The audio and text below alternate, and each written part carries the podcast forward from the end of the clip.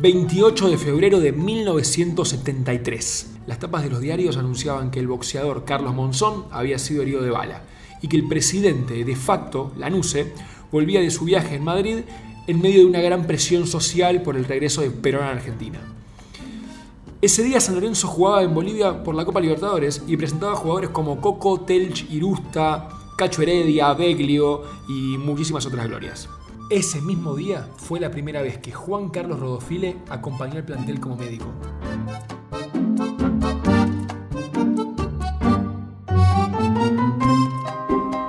Un año después fue incorporado oficialmente a trabajar con el plantel y desde ahí no se fue nunca más. Rodofile es un libro abierto. Con él podemos repasar gran parte de la historia de San Lorenzo porque la vivió en vivo, sin necesitar de ninguna pantalla. ¿Qué te parece que nos juntemos en este bar en Parque Chacabuco? La verdad que el bar que me propone Rodofile es ruidoso y está sobre una avenida. Encima pone música en los parlantes. Quizá no es la mejor opción para grabar un podcast pero la verdad que si es el bar de su vida y se va a sentir tan cómodo, preferimos resignar un poco de calidad del sonido. El equipo campeón de Subeldía, el choreo de nuestro estadio, cuando nos fuimos a la B, los campoyanos, los campeones del 95, el equipo del 2001, el del 2007, la Copa Libertadores, la actualidad y mucho más. La historia de San Lorenzo, en este Pluma Negra, con Juan Carlos Rodofile.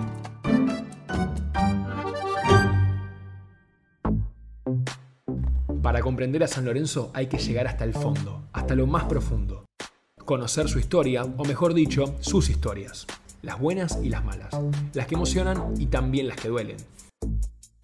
Abrimos a San Lorenzo al medio y nos metemos adentro. Si hay un recuerdo lindo, lo abrazamos. Y si hay una herida, le tiramos sal. Para que arda, pero también para que cierre. Esto es Pluma Negra, una producción de Mundo Azulgrana. ¿Desde el 73 o del 74? Eh, a ver, mitad y mitad. El 73 no lo cuento porque empecé a, a venir así, pero como amigo, ¿viste? Como una cosa informal.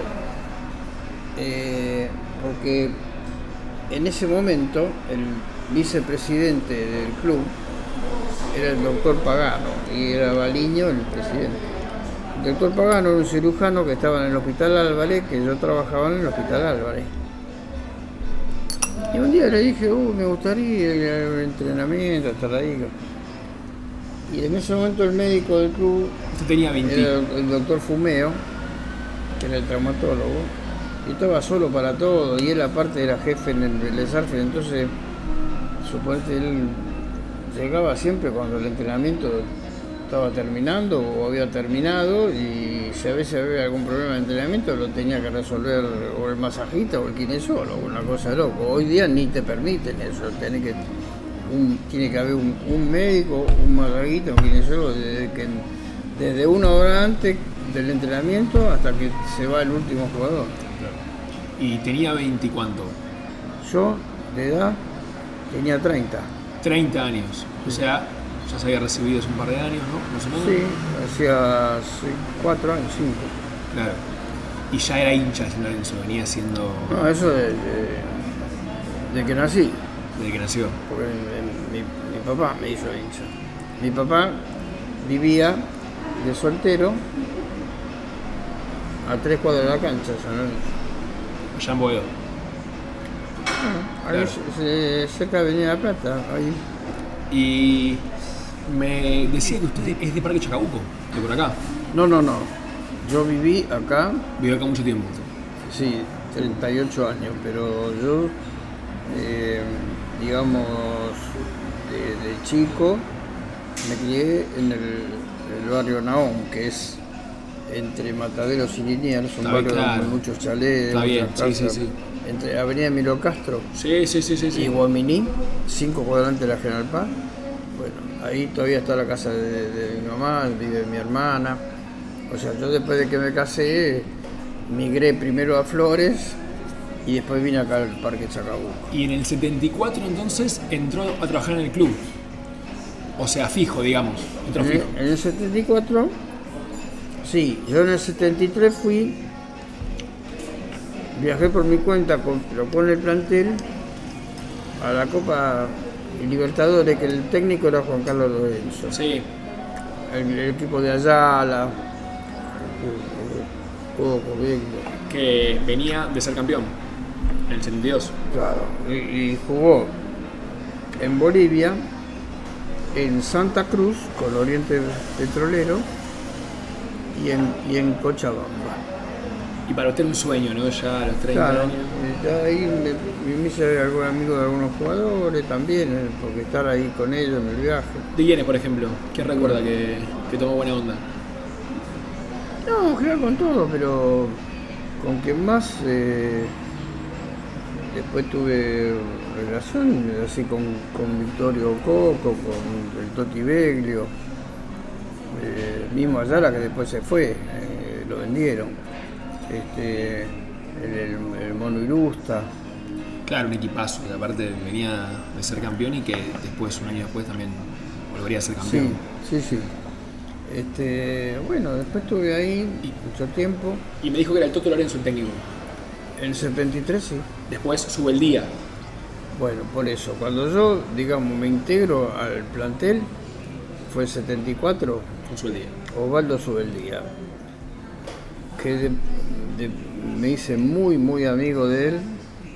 Tal es así que cuando él fallece, yo lo llevé con mi auto a Ezeiza, que él tomaba el avión para irse a Colombia. Me dejó la, la llave de su casa, me dejó un dinero que él tenía en el, en el banco de frente de mi casa, algunos papeles, qué sé yo. Y a mí me llaman de que él este, bueno, tuvo un infarto y había fallecido. Eh, eh, bueno, obviamente yo hablé, la- hablé con la familia, le entregué todo lo que era de él. Claro. Y te digo que me hice muy amigo porque estábamos permanentemente. Ni bien llegó él al club, Subeldía era un tipo introvertido, buena persona pero introvertido, a veces había que sacarle las palabras con tirabuzo.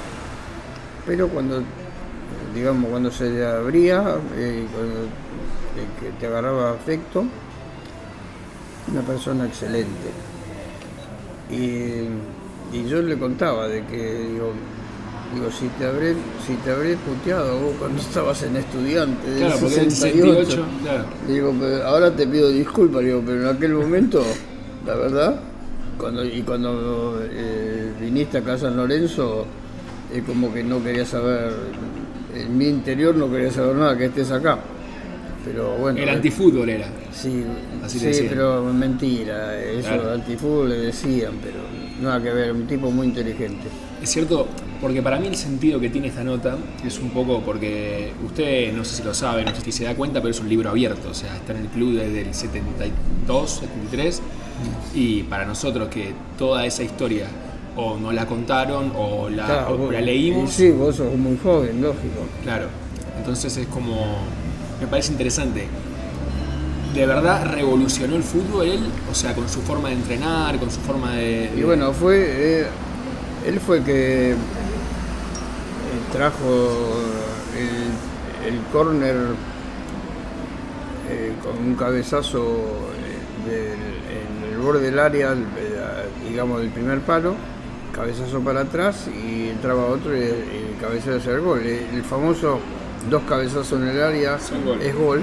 Bueno, eso lo trajo Subeldía acá. Baus habrá hecho de esos goles en San Lorenzo, me acuerdo que lo mandaba más, Mandaba más al primer palo y cabeceaba él. Y en ese equipo estaba Escota, Coco, Telch, un equipazo, El 74. claro, Sí, sí. que, que fue campeón con Coco, con Coco Figura, ¿no? San Lorenzo sale campeón porque hubo un, un mini torneo entre los que mejor habían clasificado. Claro. Este, y San Lorenzo sale campeón el, el 22 de diciembre del 74, cancha de Vélez Arfield contra Ferro Garril Oeste. Que, que ahí San Lorenzo le gana a Ferro ¿Y dónde estaba y usted ahí? queda campeón. ¿Estaba sentado en el banco con, lo- con los jugadores? Sí, estaba ahí. ¿Y cómo fue esa primera vez? Porque después, ¿qué pasó en el 95, en el 2001? Me pasó siempre, pero ¿cómo fue esa primera vez? ¿Tuvo algo especial? Y bueno, sí, fíjate, primero que yo era mucho más joven, nuevito, o sea, Claro. es como que vine y, y tuve la, la- la gran suerte de, el primer año que estoy, de, de que el equipo salió campeón. Así que fue un, para disfrutar al máximo, ¿no? Me gustaría darle un orden cronológico a la entrevista, pero quiero también ir y volver un poco. Entre ese pibe de 30 años y lo que es hoy usted, ¿siente que en el medio el hecho de trabajar en el club tanto tiempo le hace, le hace perder un poco el fanatismo, si se quiere, o eso sigue intacto? Eh, Bueno, eso le pasa en general a cualquier persona que con los años te vas aflojando. El, el fanatismo de aquella época, la verdad, eh, no, no, lo, no lo tengo. Pero sí mantengo que, quiero que el equipo gane, siempre. Eh, ¿Qué pasa? Que en aquel- aquella época, si, no sé, si perdía a San Lorenzo, es como que no me daban ganas ni de salir a la puerta.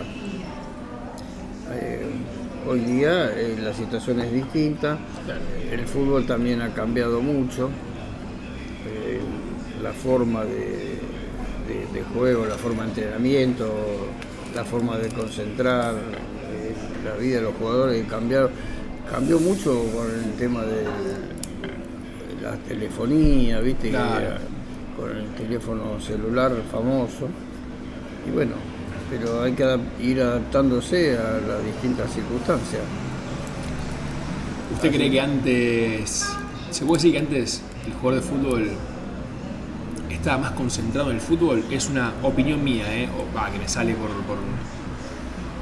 Eh, en realidad, antes era, a ver, también los jugadores duraban más tiempo en los equipos. Vos eh, sabías los equipos tuyos y los, los equipos de los otros equipos, qué sé yo, Boca, River, Argentino Junior, Banfield, prácticamente lo sabías de memoria, porque los equipos duraban no menos de un año jugando los mismos titulares, excepto algún cambio por lesión o por expulsión, pero eh, era, la base eran siempre los mismos. Entonces es como que te quedaba que vos sab- sabías cómo formaba tal, tal equipo, tal otro equipo, sabías que, quiénes eran los jugadores.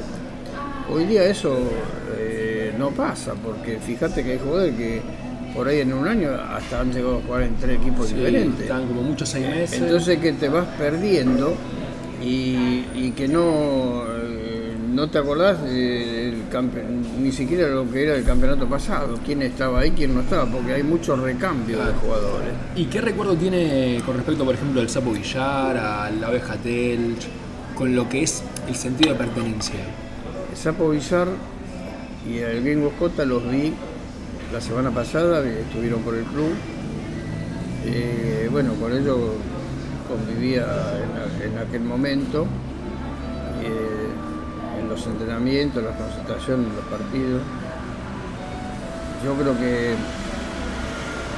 como pateaba Gringo Jota, no sé, no vi Nunca más.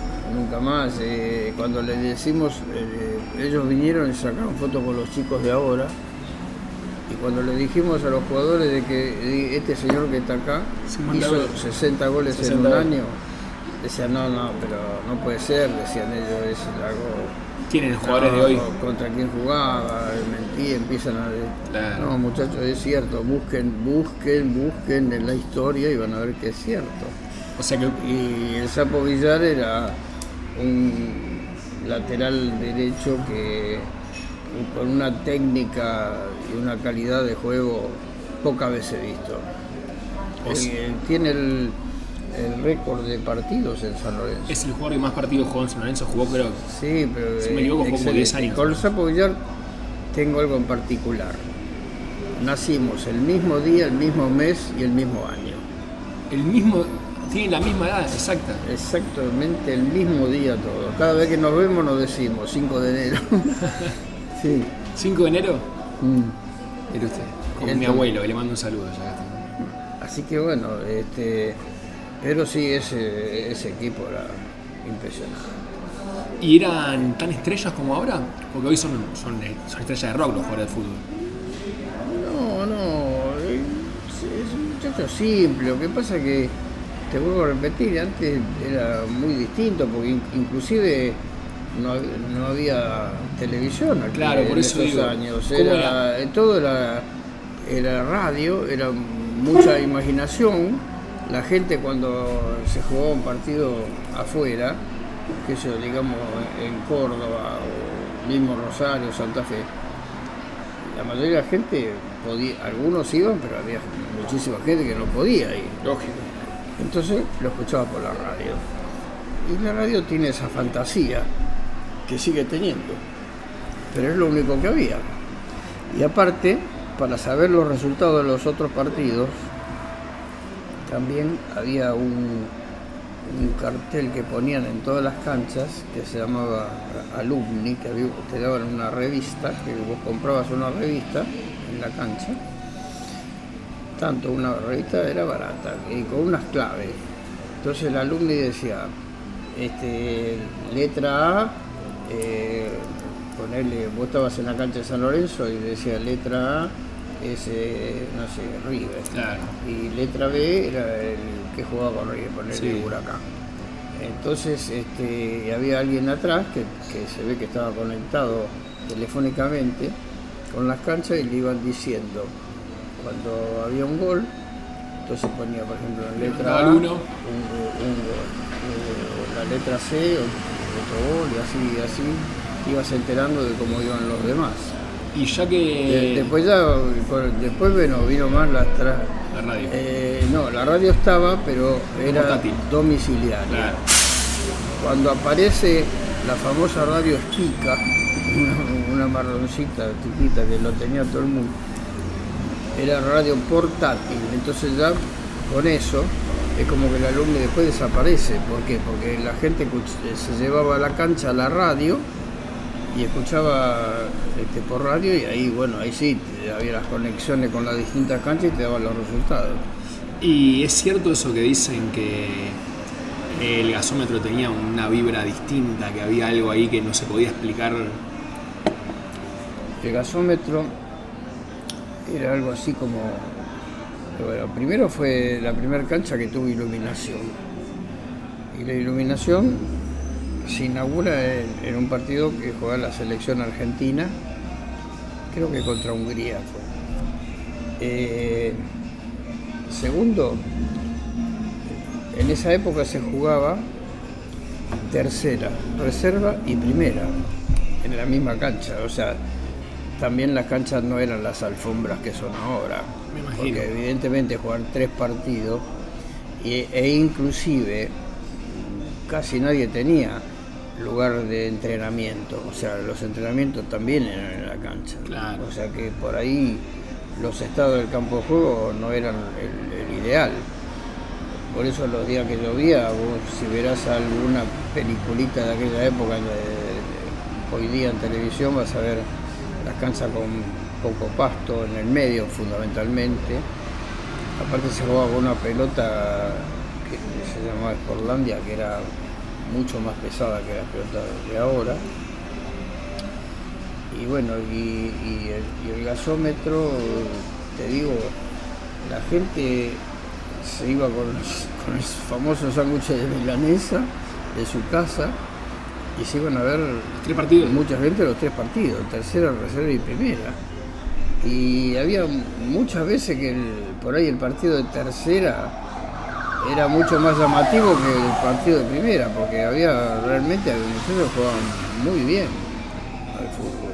Entonces, este, sí, y después eh, había pocas plateas, porque había un sector sector norte, digamos, como vos siempre, donde estaba el túnel del, del gasómetro, y enfrente había un sector más chico que se llamaba Bodas de Oro, y había una- algunas plateas abajo, contra, digamos, a nivel del campo de juego, una platea de mujeres especialmente, Sí, el sector mujeres. o sea, ya, fíjate vos, en aquella época ya había no, no una discriminación, pero había un lugar para que las mujeres estén tranquilas en un costado, eh, un costado de la cancha, del lado de la platea principal, y a, a nivel del campo de juego.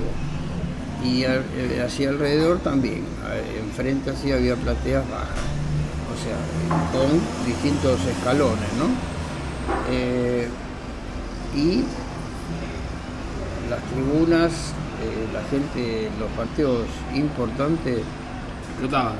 explotaba, era, no se podía respirar. Y- 80.000 personas y- llegó a ver, dice. Y, y si bajabas, o- qué sé yo, alguno que bajaba para ir al baño, olvídate, no subía más. Eh, era impresionante la, la cantidad de gente que, que iba, no solo a San Lorenzo, sino en general en el fútbol, era muchísimo la cantidad de gente y todos parados, porque Claro. está- habiendo gente parada, obviamente que ocupa menos espacio que si la persona está sentada. Entra mucha más gente. Por eso había menos platea y muchas más populares. Entonces era te- impresionante la cantidad de gente. Y ese día, ese 2 de diciembre del 79, que San Lorenzo empata 0 a 0 con Boca, eh, eh, ¿ustedes sabían, porque usted me, me imagino Sí, que estuvo estaba. ahí, Sí, sí. ¿sabían lo que estaba pasando o no tenían ni idea? Sí, sabíamos que, era que el iba, que iba a ser el último partido, que fue este, San Lorenzo jugó con Boca, jugó mejor, tenía que haber ganado, inclusive tuvo un penal a favor que pateó Cosia, que era un buen derecho. Hubo Cosia. O sea, claro, y que Gatti se lo atajó. Y el partido terminó 0 a 0 y fue, bueno, ahí donde se cerró. Y, eh, y bueno, se puso en venta eh, a través de, del Banco Mariva, que no sé si todavía sigue estando, era un banco, no un banco común de atender gente, sino un banco más bien empresarial. Claro. ¿Y, y qué, ¿Y qué significó eso para ustedes? Y mira, mucha gente, he visto mucha gente llorando, llorando y una desesperanza. Eh, Es como que, que te quiten tu casa. Muy duro. Yo viví época- ese día muy duro y el día que nos tocó bajar de división acá en Cancha de Ferro, 81. Claro, que el- hay muchísima gente de enojados, rompían los carnets que eran no como los carnets de ahora, que son como si fuera un, una- un documento nacional de identidad, sino que como era un- como un ¿no? librito Claro. Y que lo partían y lo y había una cantidad en los pasillos de la cancha de ferro estaba inundado de, de carnés rotos este, por la bronca de la gente Claro. pero que después a la larga la mayoría se volvieron a, a ser socios a pedir su carnet de nuevo, ¿no? Sí, sí, se pero, en en este- la- pero en ese día también mm, una tristeza Cancha de ferro, muy importante, sí, sí. erramos un penal. Claro, un penal, el jugador que teníamos nosotros se llamaba Delgado y, y ellos hacen penal eh, el famoso Loco Salina de Argentino Junior. Dicen que se adelantó el arquero en el penal que le El arquero Ayes, uruguayo, sí señor, se adelantó. Pero bueno, fuiste, como se dice. se adelantó, Sí, listo. Sí. El técnico, encima, por esa vuelta de la vida era el Toto Lorenzo. Me interesa, usted vivió ese vestuario. ¿Cómo fue ese vestuario? Y una, tri- una, una gran tristeza.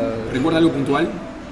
Eh, y sí, lo- los jugadores también, eh, muchos, muchos eh, lloraban, otros miraban para abajo, nadie, es como que nadie se quería cambiar, bañar, estaba eh, una destrucción anímica.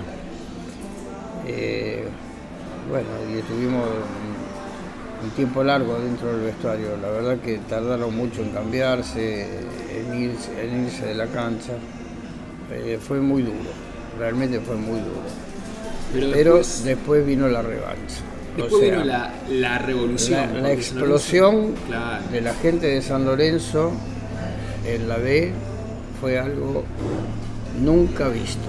Todavía no ha, no ha sido superado.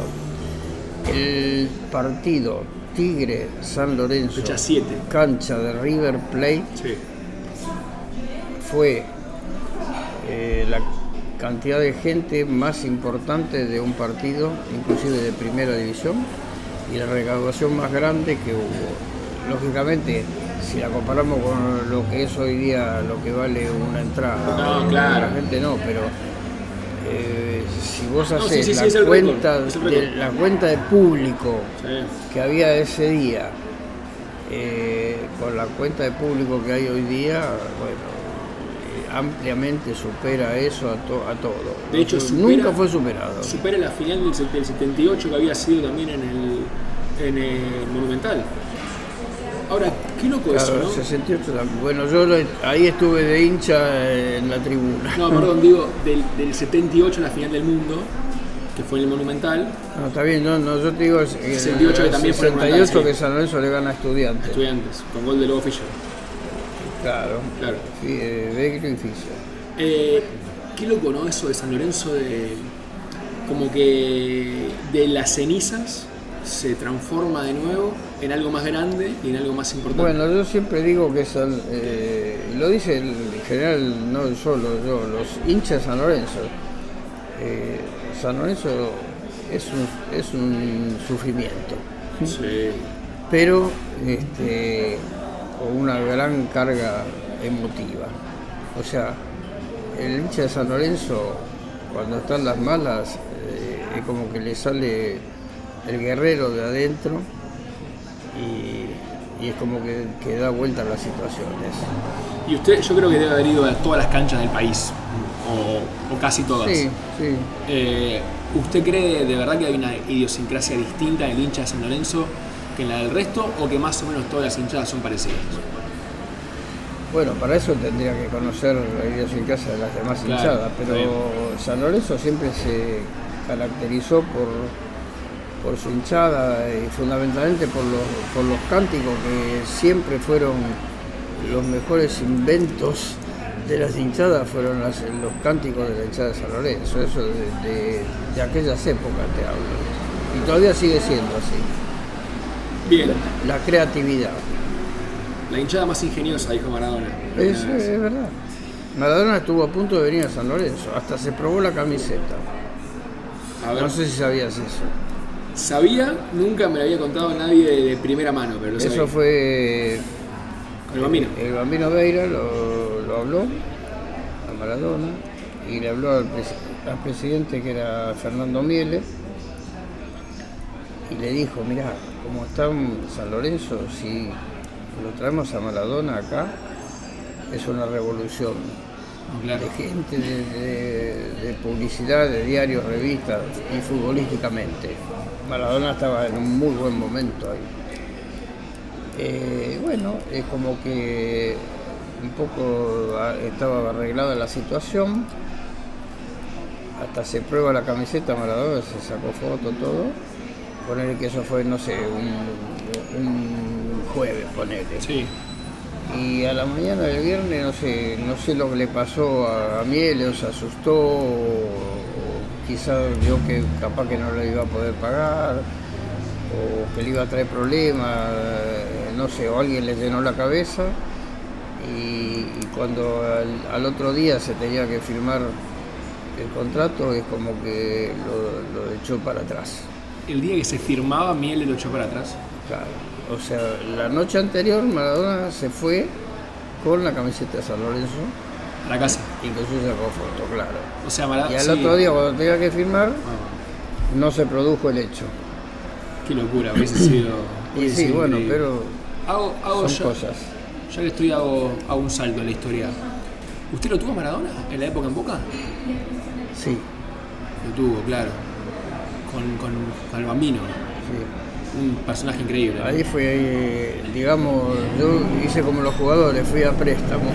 Claro. Sí, sí, se fue, se fue a el bambino pidió, necesitaba un- de confianza, viste, yo con el bambino tenemos mucha confianza de muchos años. Y necesitaba a alguien y bueno, eh, estuve ahí la época que estuvo él y obviamente eh, cuando él se fue de ahí después volví al- acá al club. Que pasa que este, también ahí hizo una buena campaña, pero todo el mundo, mirá vos lo que era, ¿no? Teníamos, nos tenía un respeto muy importante, toda la gente de Boca, sabiendo que todos nosotros éramos de San Lorenzo. Claro, Todos, sí, sí. todos. Qué loco eso. Así que, pero bueno, ¿qué va a ser? Eso- eso fue un año y algo. Sí, no, no. Estuvimos ausentes. Tal- Pero no- fue. no, estábamos ausentes, estábamos siempre presentes, pero trabajando en otro lado. Simplemente fue un tema profesional, nada Sí, más. tal cual. Y no, aparte no es- sentimental. Y es el único año que usted está lejos de ser. Bueno, lejos no, pero digo que está, está laburando en otro club porque del 74 hasta, hasta la fecha, 48 años son más o menos. Es una, es una barbaridad de años. Sí, sí, sí. Yo, yo mismo estoy sorprendido, la verdad estoy sorprendido. Y hoy día, cuando me preguntan o, o me dicen así que, viste, yo ya tengo una edad más o menos importante y, y yo siempre le digo, muchachos, digo, yo sigo estando porque iba al colegio con Lorenzo Massa, le digo, compañero mío de banco. ¿Cuántos años tiene usted? ¿Eh? ¿Cuántos años tiene? Y yo soy del 5 de enero del 44. 44. O sea, tengo 77. 75. Pero, y todos me, me dicen, no, pero no puede ser, no, no, no parece, estás bien. No, no parece, no, ¿verdad? no, no parezco 77, parezco 85. No, no, no, no. No parece 77, aparte sigue trabajando todos los días yendo al club, viajando Sí, con el no, profesional. no, no, no, no falta, la verdad. Como, mirá, yo creo que, que empecé el colegio primario, secundario, facultad, eh, nunca fui de faltar, excepto por un, algo muy importante, alguna cosa que me enfermé, por al- alguna cosa así, pero si no, no, no, no Claro. fui- siempre firme. Sabemos que, sabemos que era muy difícil trabajar en la época de los camboyanos. Por, por lo menos para los jugadores. Los jugadores decían que era muy difícil, que no tenían agua, que no tenían ropa. ¿Cómo recuerda ese, esa época? ¿Para usted también lo, lo fue? Sí, la recuerdo como exactamente como vos lo describiste recién. Este, Perdón, porque contemos a la gente, capaz hay gente que se le, que se le escapa la historia. San Lorenzo desciende, se va a la D y después vuelve sin cancha y entrena en Ciudad Deportiva, ¿no es cierto? Entrenamos donde hoy día juegan las inferiores. Claro. Está, sí, acá en la ciudad deportiva. Pero que no había nada, que había era un par la, de uni- canchas. era lo- la única cancha que había en ese momento. Y si no, a veces íbamos a entrenar a un complejo, creo que gastronómico, que había por Ezeiza. Eh, bueno, esa fue la época que cuando San Lorenzo lo trae a Chilaver, de arquero Sí, claro. con 19 años, de que lo ven en el Mundial Sub-20, no, Mundial, eh, ¿cómo El se Sudamericano. llama? Sudamericano Sub-20, que se jugó en Chile, y bueno, este, lo, lo vieron ahí, lo, lo trajeron, estuvo tres años creo José Luis, y de ahí después el San Lorenzo lo, lo vendió al Zaragoza de España. ¿Y qué recuerda Y él cuando vuelve, estuvo casi para volver a, a San Lorenzo, pero aparentemente también un tema económico, no sé qué pasó, y bueno, firmó allá para Vélez, donde Claro. lo hizo grande a Vélez, ¿no? José Luis, un fenómeno total. Lo quiere mucho Chilaver. Hace, hace Sí. poco puso, puso un tweet eh, recordándolo. Sí, eh, yo tengo una. Hoy día sigo con la gran amistad con él porque. ¿Qué pasa? Cuando él vino acá a San Lorenzo, te digo, 19 años, un chico extranjero, no conocía nada. Entonces yo lo, lo llevaba con el auto, lo llevaba donde él vivía, a veces le, invitaba a tomar algo, y bueno, porque también era un chico que había que darle un apoyo, a pesar que él tiene una, una personalidad muy, muy fuerte. Desde siempre, ¿no? Ya desde chico. Y, y mira, y- y hoy, hoy día todavía siguen diciendo el primer partido que él juega en Mar del Plata contra Independiente, este, le hizo una- lo que se llama to- torearlo a, a Marangoni, que le iba a patear un penal, que Marangoni era un jugador de, de selección, era un, un jugador muy importante y él no se le achicó para nada, fue al, contrario. Y después, bueno, ahí estaba, eh, estaba Malvares, estaba eh, Marchi, Perazo, eh, Perazo, eh, Rinaldi, Insúa. Bernuncio. Sí, sí. ¿Y cómo era, ¿y cómo era jugar en esa época? ¿Cómo? Difícil, ¿no? Entrenar, no se pagaba, ¿no? Me acuerdo que iban, va, y, y, le llegaron a deber seis o siete meses a los jugadores de sueldo. ¿Seis o siete meses? Sí, sí, sí. Y van a jugar un partido con Cousillas de técnico, que era el arquero suplente, ¿no? Claro, era el arquero suplente de Chile. ¿Usted estuvo ese día? Sí, sí, sí. ¿Cómo fue? Claro, yo le pregunto si usted, si usted estuvo, usted estuvo todos los días. Sí, sí, no, algún partido que otro por ahí, porque alguna vez tuve, qué sé yo, estado gripado o alguna cosa así, No, no en el 100% del partido, pero te diría que muchísimo. Eh, y bueno, era una época difícil, muy, muy difícil para el club, pero como te dije antes, viste, la gente de San Lorenzo siempre de una manera u otra eh, sale adelante, porque eh, es un club muy sentimental. La gente, el socio de hincha de San Lorenzo es muy sentimental. Entonces pues, pone toda la fuerza espiritual fundamentalmente para reflotar las situaciones adversas. Y usted estaba el día que en la cancha de Vélez explota una bomba y casi se desangra Zacarías, ¿no es cierto?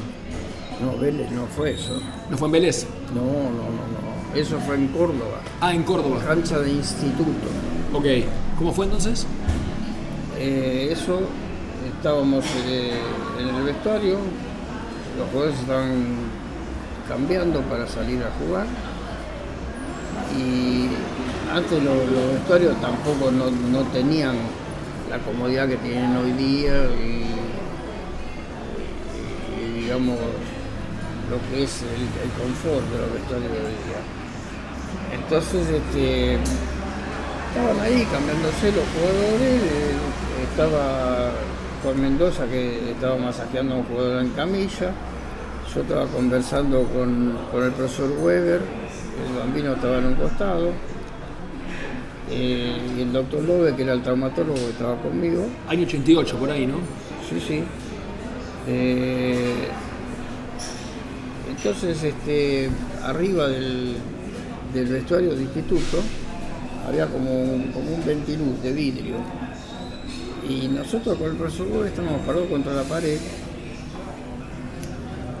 y este, vemos un, fogonazo y de pronto eh, explotan los vidrios y empezó a ver vidrio, volar vidrio por todos lados.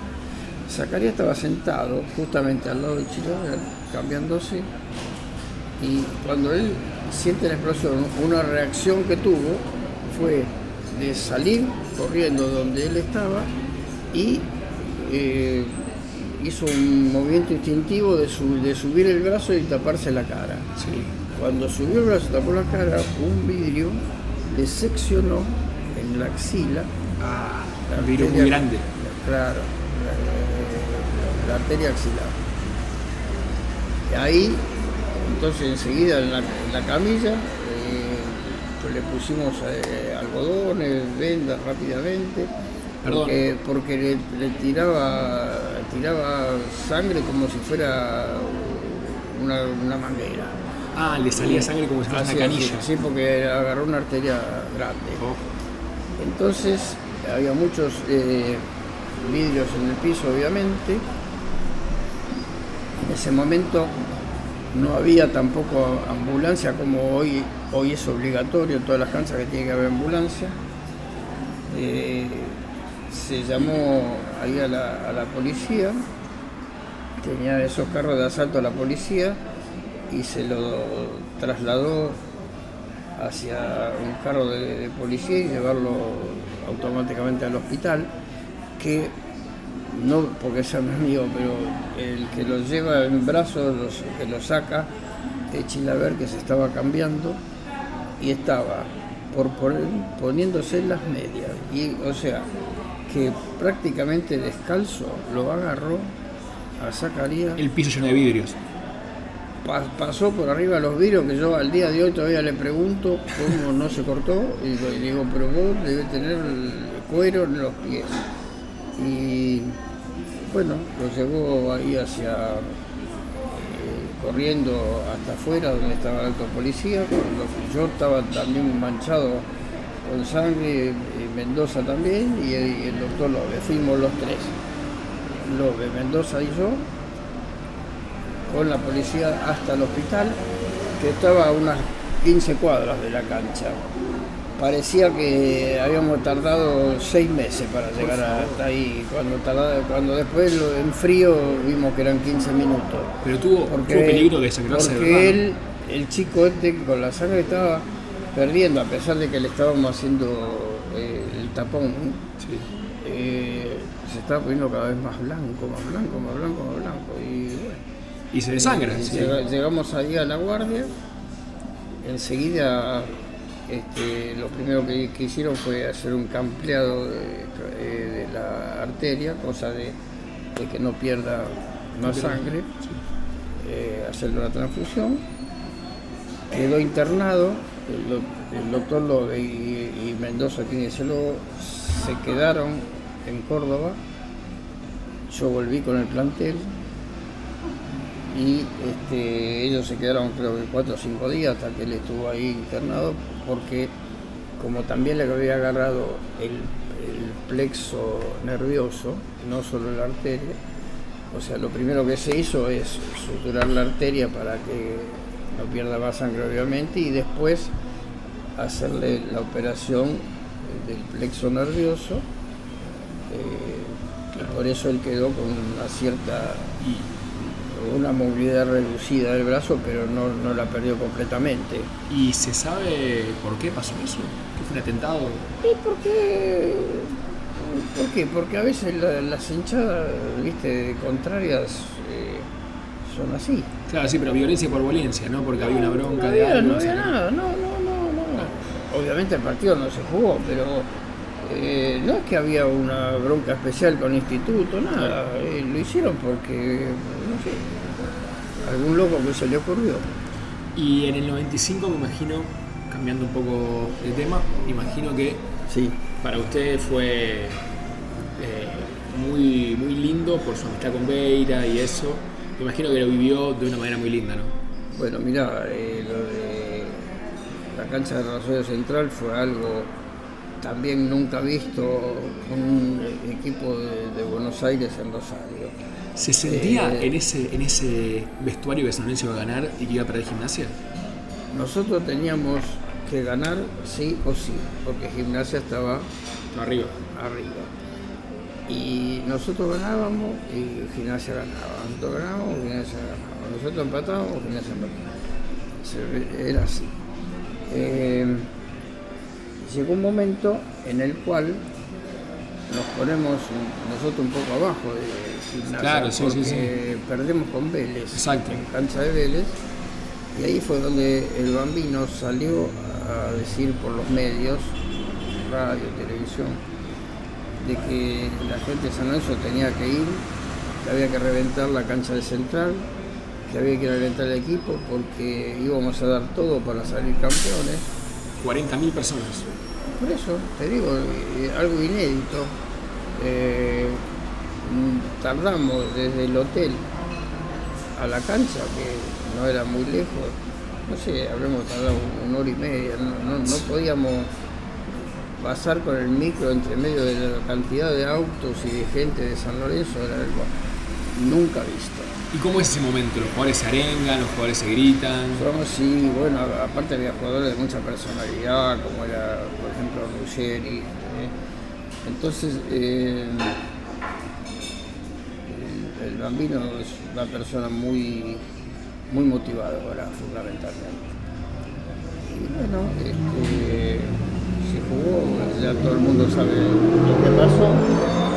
Gimnasia jugaba en su cancha con Independiente, Independiente te- tenía que ganarle y nosotros ganar.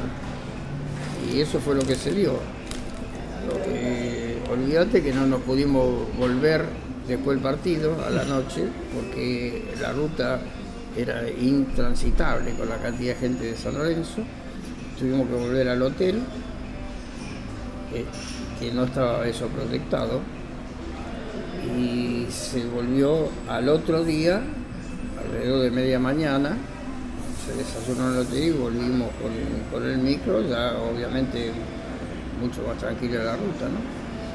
Y con- eh, durante todo el trayecto eh, me iban haciendo notas de los distintos medios, radio, televisión, diario, a los jugadores, al bambino, a, a todos este, a través de, del micro. Bueno, fue algo, la verdad, que nos impulsó a, un- a una felicidad tan grande que hasta el día de hoy es como que la gente lo tiene presente como si hubiera sido ayer. ¿Y quién fue, más a nivel global, quién fue el jugador que los sorprendió? El jugador que más los sorprendió en todos estos años, que dijo, este es el más exquisito que vi. Exquisito, eh, a ver, de la época, yo te diría... Se ocurre eh, Gorosito, se me ocurre Silas. no, sí, Silas y Golosito, eh, bueno, Silas fue algo maravilloso. Golosito, un, un artista, como decía el bambino. Y después, este, eh, Galeto, el bambino decía que Galeto jugaba de gal- galera y bastón. Y al, al Golosito le decía Fred Astaire, el, el bailarín. Este, eso es en, en- en calidad de futbolista bárbaro, pero el 95 era un, un conjunto muy compacto.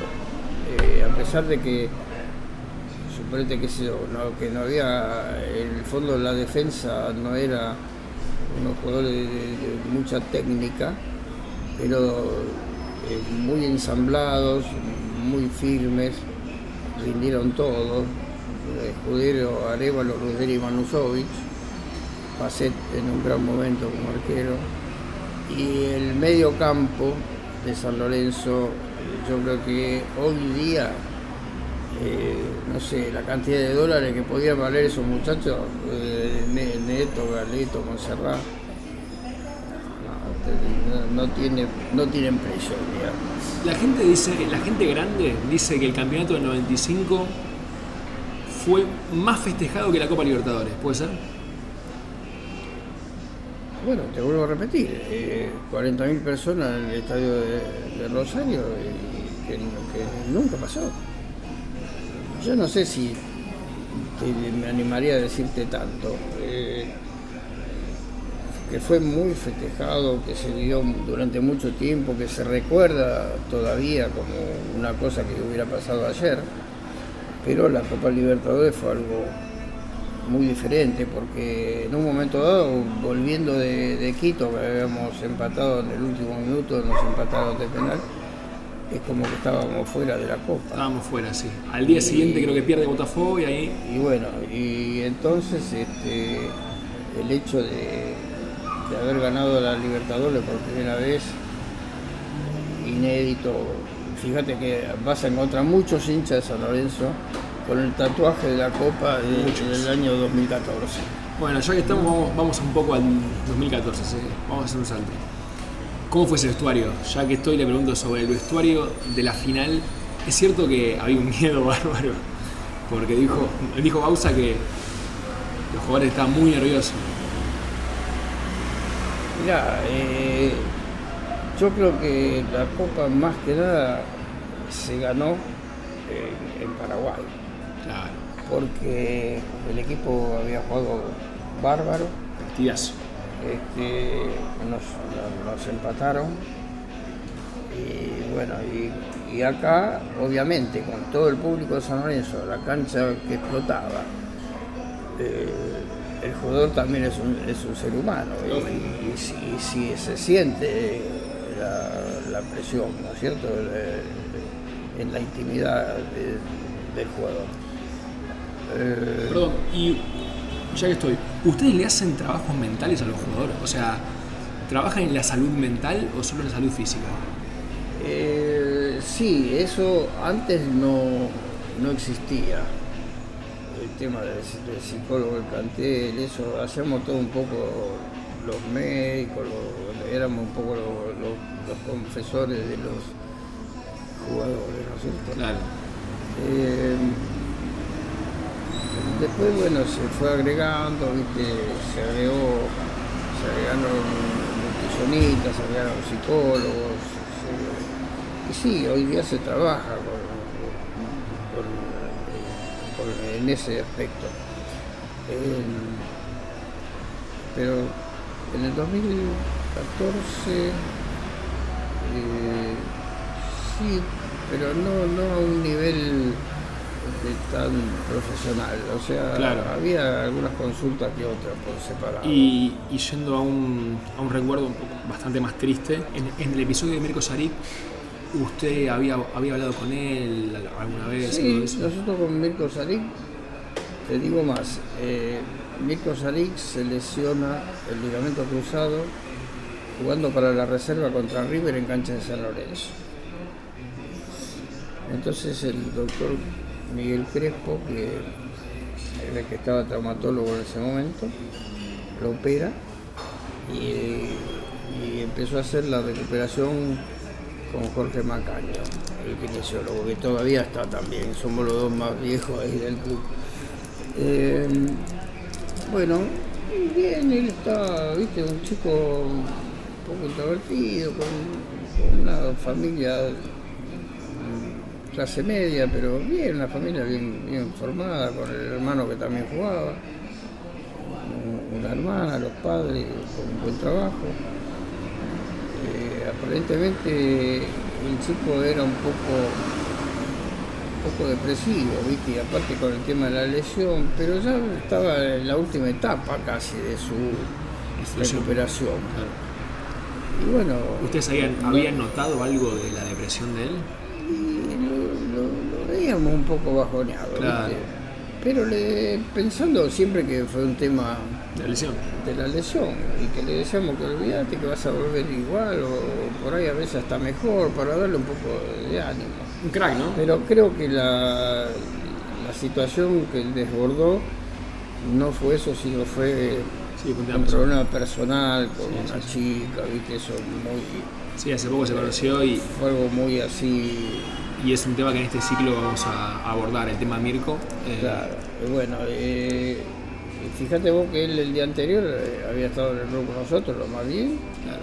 Y bueno, esa mañana que tenía que venir para seguir el, el tratamiento, la mamá contó que la, que la llamó, que le pidió el desayuno, desayunó, él tenía una habitación arriba, la mamá le llevó, y cuando la mamá le preparó el desayuno, cuando le fue a llevar el desayuno, eh, se había suicidado, ¿viste? Así que, no sé, creo que, que lo tenía ya maquinado. Una persona cuando llega al suicidio es porque está en el, en el fondo del pozo depresivo.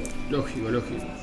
En su historia, más allá de esto que dijimos de, de Zacarías, ¿tuvo que intervenir en alguna situación así, digamos, eh, medio límite, más allá de esta, esta de Zacarías?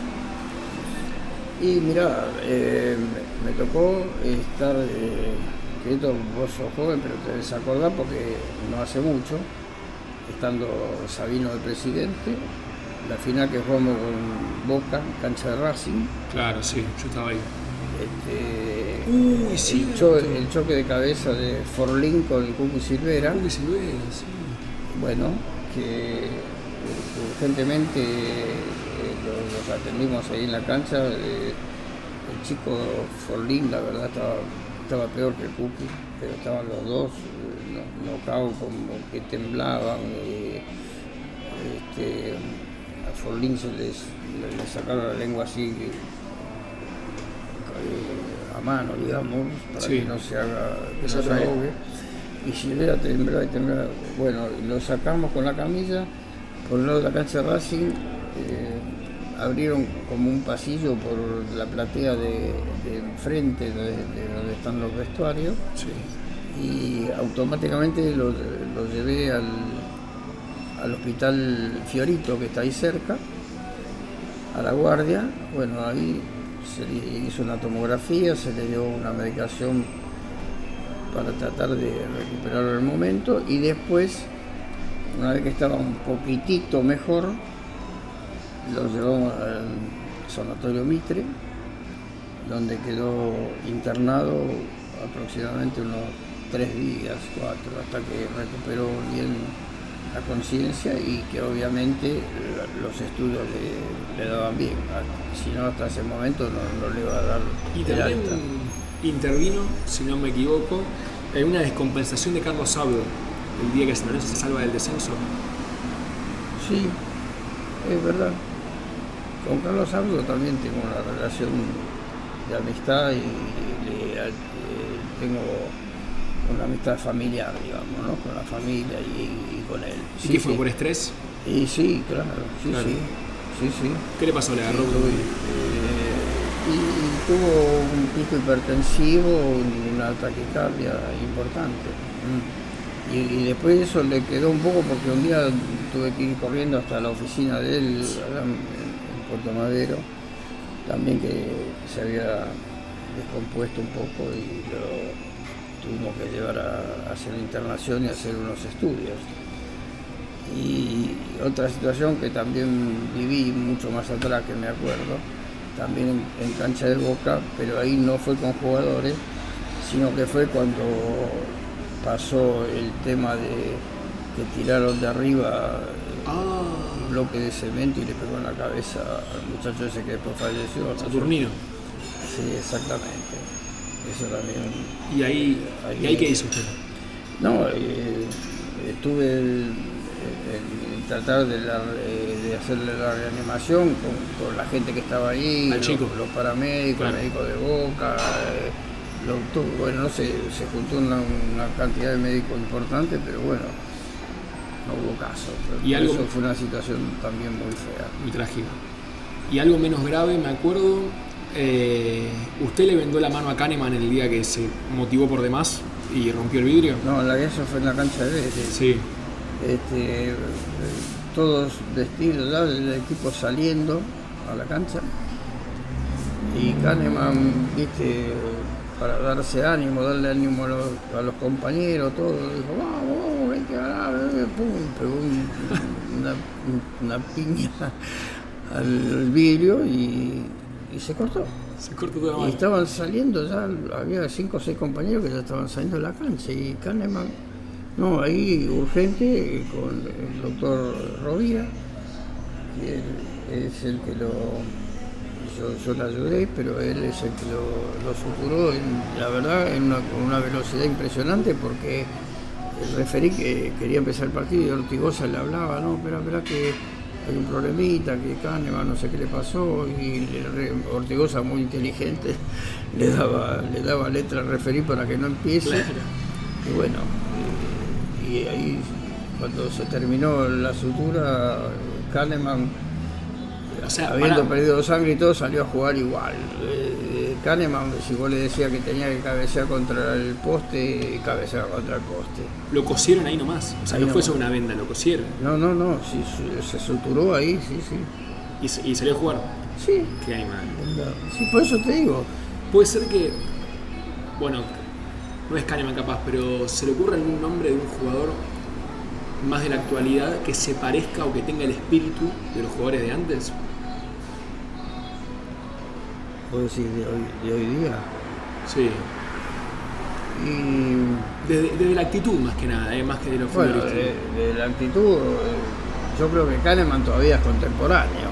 Claro, sí. Eh, así, ya te vuelvo a repetir, Kahneman pide con una fuerza anímica impresionante. Hoy, hoy día yo te diría que el equipo actual sería Ortigosa. ¿Ortigosa qué tiene? Tiene, tiene y, tiene características de liderazgo. ¿Comanda el vestuario? Sí, es, es una persona muy inteligente, ve el fútbol muy bien y bueno, y fíjate que cuando él tiene la pelota es muy difícil que se la dé un contrario. Pero aparte, te digo, tiene, tiene eso en, su organismo, que tiene liderazgo. El líder. Lo respetan mucho los, compañeros y le, dan mucha bolilla a lo que él dice. ¿Y se, ¿Y se anima a decirme otros líderes de otras épocas, por ejemplo? Bueno, te nombré a, a Ruggeri antes. Este, también una gran vocación de líder. Después, eh, más atrás, vamos, vamos a ir a, a, Chilavera, Lucho Malvares, ¿viste? gente de mucha personalidad. ¿Cuál fue el peor vestuario que recordás? ¿El del 81? El que estaba más triste, digo. Sí, por supuesto, fue el descenso. Y el 2012 también fue difícil. El 2012 fue eh, preinfartos para todos. Cada partido era un sufrimiento importantísimo. Pero bueno, eh, el día que se ganó ahí en Córdoba. Ahí ya estuvo, ¿no? Ya hubo una, una algarabía total. ¿Es importante el sentido de pertenencia en los planteles? Que haya sentido de pertenencia a su verana y sin ninguna duda, porque eh, vos es como que fuera algo tuyo, es como que, que tengas un, familiar. Eh, es, ser, es estar eh, dedicado plenamente a, eso, profesionalmente y, espiritualmente. ¿Usted cree que lo mejor sería que lo, en, en el ideal que los que trabajan en el club sean hinchas del club, ¿puede ser? Es el ideal, pero no es así. porque imagínate que mucha gente que trabaja no es hincha del club, algunos empleados no son hinchas del club, pero, pero con el tiempo y trabajando y estando ahí, para que te vaya bien tu trabajo, el equipo tiene que estar bien, entonces vos siempre vas a querer que gane. Claro, lógico. Eh, vamos a ir cerrando, le voy a hacer las, últimas preguntas. Ya estamos hablando hace una hora. Sí. Y ya que estoy, le, doy las gracias. ¿Es importante, por su experiencia, usted cree que es importante que el plantel esté unido?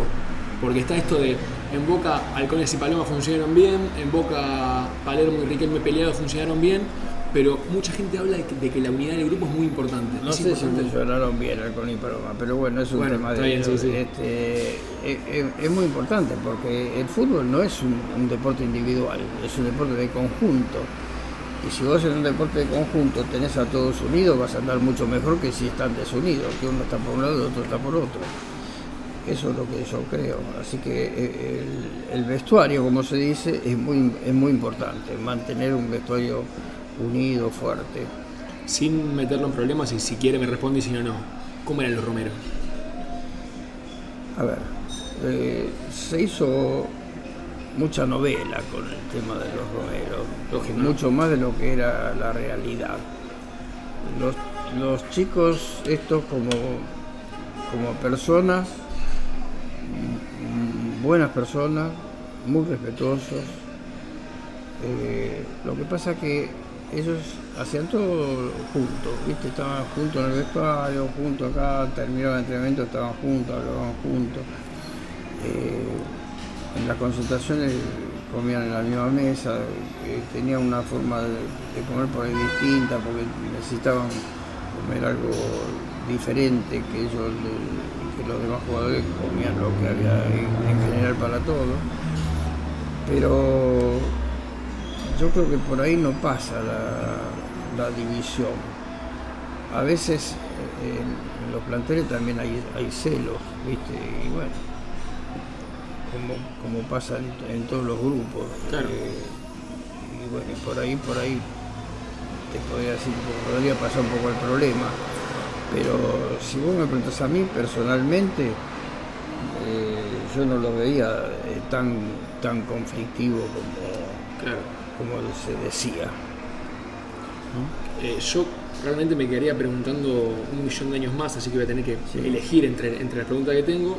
Sí. Y voy a pedir un pequeño comentario sobre el 2001 y el 2007. ¿Qué, ¿Qué, recuerda de esos equipos? Del equipo de Pellegrini y, del equipo de Ramón. El equipo de Ramón también jugaba un muy buen fútbol. Ramón, un tipo muy inteligente que se los ganaba a los jugadores, digamos, se los ponía en el bolsillo. Y había jugadores de, mucha calidad, como estaban en un nivel excelente, era Gata Fernández, Maleo Ferreira, el Cookie Silvera que hacía goles. Pocho, un loco bárbaro, ¿no? Pochito la Bessi, pero un loquito, sí, le decimos loquito por, por la forma que él tenía, pero como un loquito bueno. Loco lindo. Loco lindo, excelente y aparte un gran jugador. Fíjate vos que ha jugado en el mundo y, ha sido jugador de selección. Muy, muy divertido, pero a la hora de, la verdad te ponía todo. Eso es real. Y después este, el equipo del 2001, bueno, también eh, fue un, equipo ahí donde Romagnoli era la, figura más importante, ¿no? Y el profesor Pellegrini, un gran técnico y mejor persona. Muy buena persona, ¿no? Excelente. Y Romagnoli con, con, sus lesiones, eso también debe haber sido difícil, un crack total que se lesionaba mucho. Y bueno, sí, pero este, yo creo que es el, último ídolo de San Lorenzo, porque él se hizo desde la novena división de San Lorenzo, o sea que es hijo del club. También vos, decís, vos me podés decir de, de Rico, de Ortigosa hoy día, que son ídolos, fenómenos, pero ellos son formados en otro lado. Claro, sí, sí, sí. O sea, el que es eh, del club eh, es Romagnoli. Tal cual, tal cual. La última, y le doy las gracias y le repito, yo me quedaría preguntando un año más, pero tampoco... Sí, después, bueno, otro día. Sí, claro. ¿Qué significa San Lorenzo para usted? O sea, ¿qué, perdón, sin caer en lugares comunes, ¿qué lugar ocupa en su vida? Mira, algunos problemas me ha traído, pero creo que este, ocupa la, la mitad mi familia y la mitad San Lorenzo. Y muchas veces este, he dejado mi familia por San Lorenzo. O sea que, no sé, estaríamos palmo 60-40. Palmo a palmo, sí, palmo a palmo. Sí, sí, mira, cuando hay, eh, cuando estamos así, que te dan vacaciones o que hay muchos días que no se va al club y todo, es como que parece como que algo me falta así como Maradona un dijo me cortaron las piernas, bueno, a mí parece que como que me cortan las piernas cuando no voy al club. Eh, es algo que, lo siento profundamente. Y esto no, es cháchara, ni mentira, ni verso, es, así. Es, mucho tiempo, es, como que fuera la segunda casa, o a veces la primera. En 2023 se cumple, se van a cumplir 50 años de que, de que usted está en el club, así que tenemos que hacer una fiesta, algo, ¿no? Bueno, si estamos todos bien, lo haremos, por, supuesto. sí, sí, claro. Muchas gracias, Juan Carlos. No, al contrario, muy, muy, muy bueno todo y te agradezco mucho la entrevista. Esto fue un nuevo capítulo de Pluma Negra. Nos encontramos la próxima semana.